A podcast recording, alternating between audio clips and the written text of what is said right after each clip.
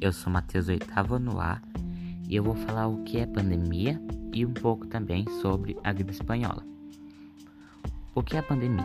Pandemia é a disseminação mundial de uma nova doença e o termo passa a ser usado quando uma epidemia, surto que afeta uma região, se espalha por diferentes continentes com uma transmissão sustentada de pessoa, pessoa para pessoa. Agora eu vou falar sobre a gripe espanhola. A gripe espanhola, também conhecida como gripe de 1918, foi uma vasta mortal pandemia do vírus influenza, de janeiro de 1918 a dezembro de 1920. Infectou uma estimativa de 500 milhões de pessoas, cerca de um quarto da população mundial da época. Estima-se que o número de mortes esteja entre 17 milhões e 50 milhões, e possivelmente até 100 milhões, tornando tornando-a uma das epidemias mais mortais da história da humanidade. A gripe espanhola foi a, prim da, a primeira de duas pandemias causadas pelo vírus influenza, H1N1, sendo a segunda ocorrida em 2009.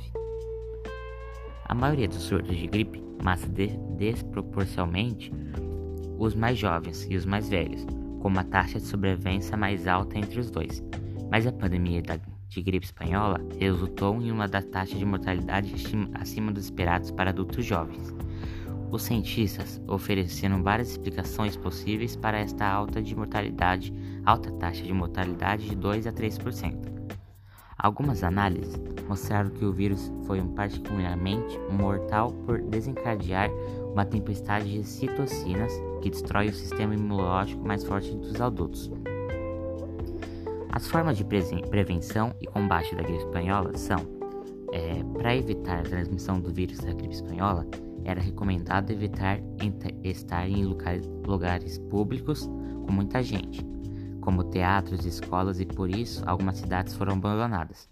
Hoje em dia, a melhor forma de prevenir a gripe é por meio da vacinação anual, uma vez que o vírus sofre mutação aleatórias ao longo do ano para poder sobreviver. Além da vacina, existem antibióticos que surgiram em 1928 e que podem ser receitados pelo médico para evitar a ocorrência de infecções bacterianas posteriores à gripe. A causa e forma de transmissão. A gripe espanhola foi causada por uma mutação aleatória do vírus da gripe que deu origem ao vírus H1N1.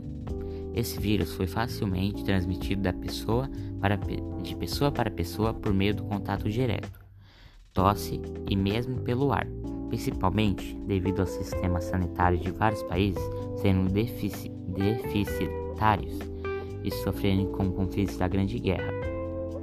Os principais sintomas dessa gripe. O vírus da gripe espanhola tinha capacidade de afetar vários sistemas do organismo, ou seja, podia causar sintomas ao atingir o sistema respiratório, nervoso, nervoso, digestivo, renal ou circulatório. Assim, os principais sintomas da gripe espanhola incluíam dores musculares nas articulações, intensa dor de cabeça, insônia, febre acima de 38 graus, cansaço excessivo, dificuldade para respirar, resfriar, respirar, sensação de, ar, de falta de ar, inflamação da laringe, faringe, traqueia e brônquios, pneumonia, dor abdominal, aumento ou diminuições dos batimentos cardíacos, proteinuria, que é o aumento da concentração de proteína na urina, e nefrite. Após algumas horas do surgimento dos sintomas, os pacientes com gripe espanhola podiam apresentar manchas marrons no rosto, pele azulada, tosse com sangue e sangramentos pelo nariz e pelas orelhas. E esse foi o meu trabalho sobre a gripe espanhola e o que é pandemia.